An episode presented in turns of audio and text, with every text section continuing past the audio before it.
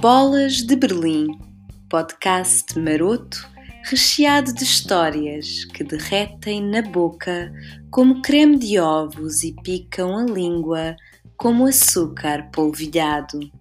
As aventuras de uma mulher portuguesa pelos meandros da dating life nesse universo exótico que é o estrangeiro.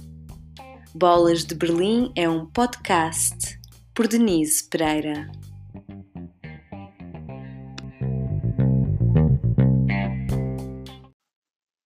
Olá, olá, meus pudins! Que tal foi esse 25 de Abril? Cantaram a grande lá janela enquanto aproveitavam para lavar as vistas e encontrar material para alimentar as vossas fantasias e dar bem forte nessas sessões de onanismo?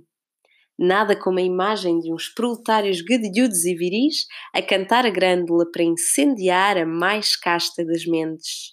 Músicos e revolucionários é um combo imbatível de pôr a pita aos saltos. Mesmo a tempo desta data tão importante, quer pôr o tema da liberdade em cima da mesa e olhá-lo, revirá-lo, amassá-lo e questioná-lo sem pudor, aqui nas bolas de Berlim. Eu cá passei o meu dia da liberdade a discutir o flagelo da performance sexual frouxa daqueles homens que se autoproclamam como feministas, mas que são os reis da prestação de serviços que não chegam ao destino e que ainda pensam que o clitóris nada mais é do que uma daquelas mensagens subliminares que se conseguem ouvir se se tocar o vinil dos Beatles, ao contrário. O que quero discutir hoje é uma das questões centrais da dating life moderna, quiçá a mais pertinente de todas e, acima de tudo, pertinente e fundamental na dating life aqui em Berlim. Será poliamor ou puramente deboche? Para isso, temos de regressar ao meu primeiro ano na cidade mais fodilhona da Europa. Vejamos, o poliamor já tinha invadido, infelizmente, o meu léxico quando eu ainda vivia na pacata cidade de Lisboa. É daqueles temas aos quais é impossível escapar, como o fogo no parque de estacionamento do Andanças. Ninguém sabe bem como aquilo começou, se foi beata, se foi fogueira, se foi uma ganza atirada no mato ou frix a lançar chamas da boca, mas assim de uma enfiada a coisa pegou de tal forma que incontrolável e inexplicavelmente rebentou com todos os carros e lixou a vida a muita gente.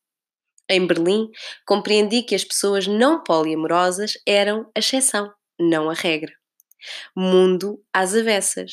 Eu, verdinha, acabada de chegar, tal qual Alice no País das Travessuras, e sendo muito curiosa, quis investigar, ver mais de perto. Só que a curiosidade matou o gato, ou neste caso, a gata falando com os seres ditos poliamorosos, ao descreverem o momento em que haviam sido iluminados e decidido abraçar esta nova forma de viver o amor e as relações de intimidade, entendia como desprezavam a monogamia e a classificavam como vício burguês e patologia de posse.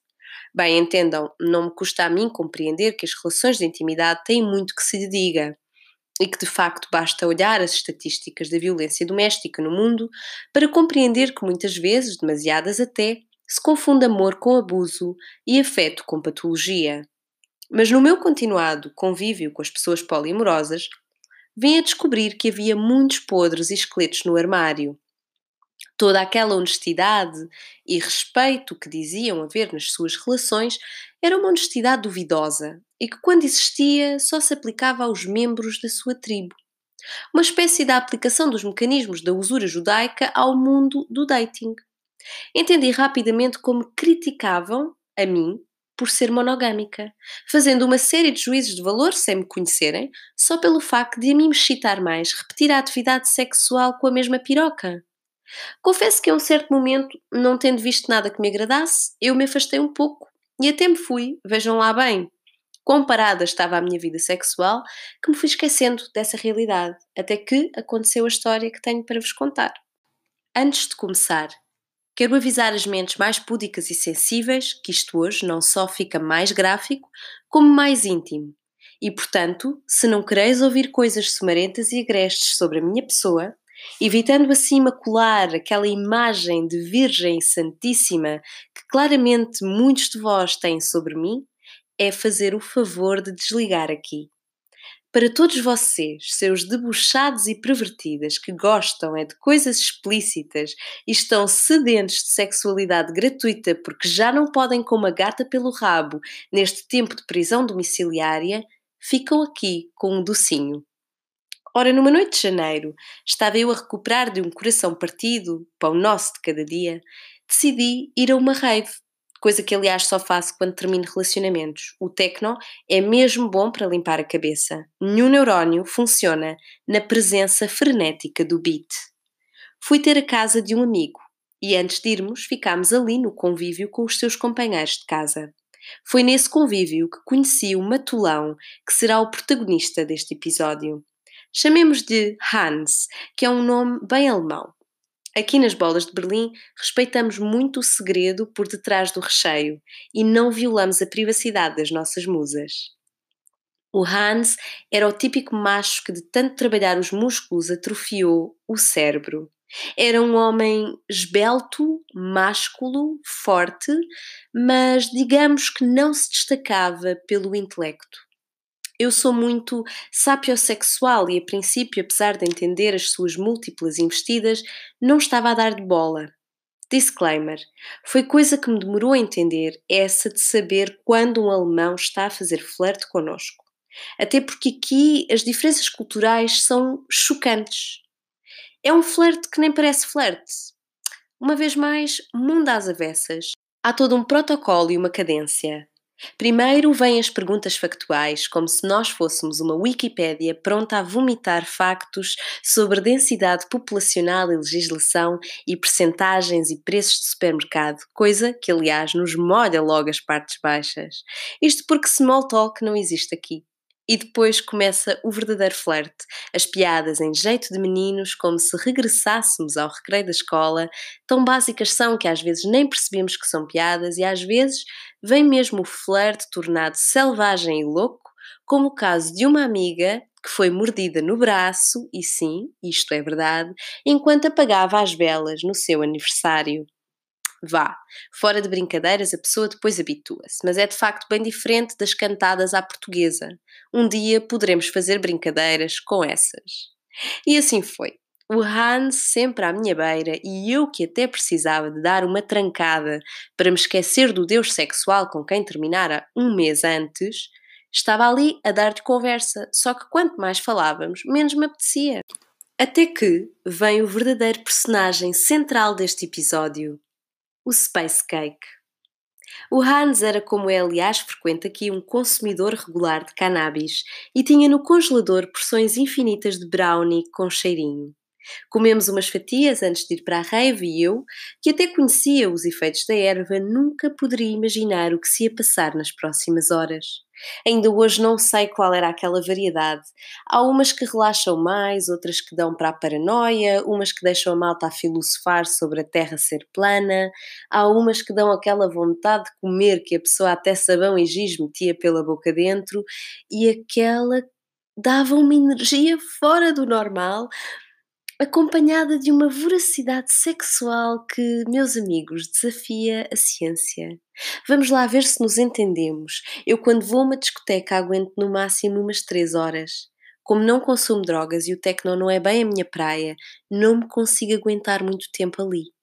Mas naquela vez eu juro que estive sete horas e meia a dançar non-stop, entre outras coisas. Se isso não fosse já incrível, também aconteceu muito naturalmente que, quando todo o grupo, à exceção de mim e do Hans, se enfiou na casa de banho a meter MDMA, eu e o Hans, que já estávamos num build-up de tensão sexual, não aguentámos mais e, de forma voraz, começámos numa sessão intensa de marmelanço que se manteve quase non-stop durante essas sete horas e meia. Claro que no meio de matelões a dançar techno só sobrevivemos intactos porque o Hans era um verdadeiro colosso. Ele, aliás, é ainda assim conhecido entre algumas das minhas amigas, e não só pela sua envergadura, se é que me entendem. Em paralelo e ao nosso lado acontecia a coisa mais surreal que vivenciei na minha vida. Vê-se logo aqui quão púdica e certinha sou e o quão pouco saio para dançar em Berlim. Os outros quatro que estavam conosco, dois homens e duas mulheres, uma delas a minha amiga que acabava de conhecer aquelas pessoas, estavam numa orgia intensa, beijando-se à vez, em modo ora beijo este, ora aquele, somos todos um corpo, todos irmãos, todos unidos pelo suor e uma tusa mágica e cósmica, e ao mesmo tempo iam tentando puxar-me a mim ao Hans para aquela molhada de devassidão um verdadeiro furacão de promiscuidade em pista de dança e nós sempre a manter a distância de segurança para não sermos sugados por eles, porque nós só nos queríamos sugar um ao outro. A noite foi avançando e já de manhã, quando saímos da discoteca, fomos para a casa do Hans. O que aconteceu foi óbvio e, portanto, dispensa pormenores, que isto aqui não é pornô. Se quereis coisas mais obscenas, ide mas é para o Pornhub, ok? Juizinho e respeitinho. Eu já tinha ouvido falar da técnica alemã e que eram moços que cumpriam, e devo dizer que neste caso se verificou a teoria. Todavia, confesso alguma desilusão ao pequeno almoço. Na conversa com o jovem, eu já entendia que aquilo para mim tinha sido coisa de uma noite, ou sendo de mais noites, seria só para forrobodó, que ali não havia compatibilidade. Uma semana depois, este jovem, digo jovem porque era bastante mais novo do que eu, convidou-me para ir com ele à finissage de uma instalação artística. Eu recusei porque já tinha planos e ele aproveitou para me dizer que era uma pena e que gostava de me ver outra vez. Eu, como sabia que ele era desses homens que pertence àquela equipa que não só conhece como crê no clitóris, disse que também gostava de o ver. Debaixo dos lençóis, entenda-se. E ele fica logo todo feliz por não ser rejeitado e diz: Olha, eu gostei mesmo de estar contigo na outra noite. Foi especial. Gostava de repetir e espero não ser tarde para te dizer que eu tenho uma namorada. Eu e ela temos uma relação aberta e, portanto, está tudo tranquilo. Li, reli. Respirei fundo, tentei alinhar os chakras, fui para a respiração abdominal, mas a raiva, a sensação de engano, estava lá e ninguém a tirava dali.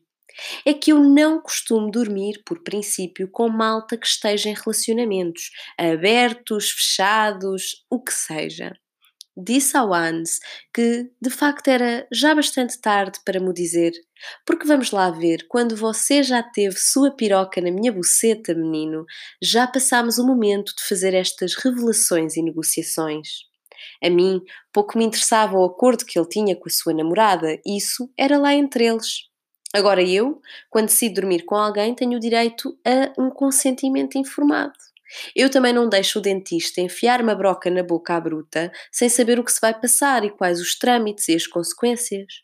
O Hans, em resposta, atirou logo em jeito defensivo. Ah, mas eu não te violei, tudo o que tu fizeste foi consentido porque para muitos homens discutir consentimento é agora transformado logo numa acusação de violação. E depois continuou. Tu sabes, como eu sou poliamoroso e sou muito livre, nem imaginei que isto fosse um problema para ti, mas já vi que tens uma mentalidade mais tacanha. Bem, o menino não sabia o que o ia atingir.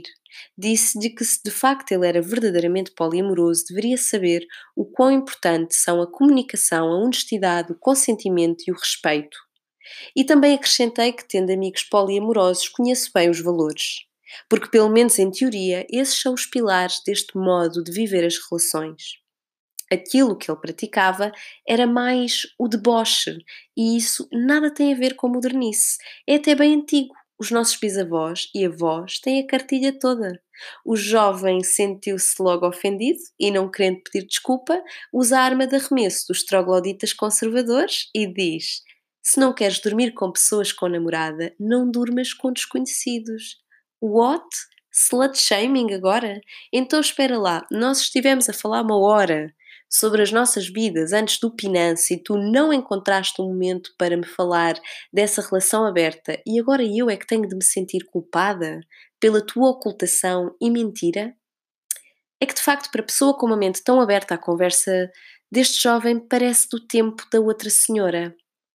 Pessoas que me estáis a ouvir e que fazeis isto aos outros. Vós sois uns verdadeiros badalhocos. É o que vos digo. Se vós sois poliamorosos, tende respeito por todas as pessoas envolvidas. pelas pessoas com quem dormes, pelas pessoas que estão em relação contigo, pelas pessoas que conheces aí na vida. E não sejas um filho da mãe irresponsável e mentiroso, como todos os adúlteros monogâmicos que criticas. Porque se assim for, tu não és parte da solução. És, sim, parte do problema. Só que com outro rótulo. És só uma nova roupagem da escumalha machista e não esse autoproclamado sex positive que pensas ser. Este tópico dava água pela barba, mas se há algo que gostava que retivessem deste episódio é que se ser um filho da puta, egoísta, mentiroso, desrespeitador é ser poliamoroso, então poliamor não é filosofia, é só libertinagem. E é pior, porque se apresenta como alternativa, só que é só mais do mesmo. Não sejam filhos da mãe. Quando andais por aí, meninos e meninas, dando um mangalho ou passarinha, tende respeito e conversai tudo o que for relevante para que o consentimento possa ser de facto informado. E sexo com consentimento é muito melhor. Enganar os outros não é sexy, é filha da putice. A liberdade é muito importante, mas liberdade é, acima de tudo, não invadir os limites do outro. Liberdade não é desrespeitar, não é mentir para se conseguir o que se quer, sem nos perguntarmos que responsabilidade temos nós sobre os outros quando estamos em relação. Porque isso, meus amores, não é liberdade, é selvageria. E chegamos assim ao fim de mais um Bolas de Berlim. E não tendo muito mais a acrescentar, gostava de vos deixar com o ditado popular inventado pela avó de uma grande amiga minha: Filha, come massa para alargar a pássara. E sim, isto não foi inventado por mim. Não se esqueçam de seguir as Bolas de Berlim no Instagram, em Bolas de Berlim Podcast. Beijinhos e até breve!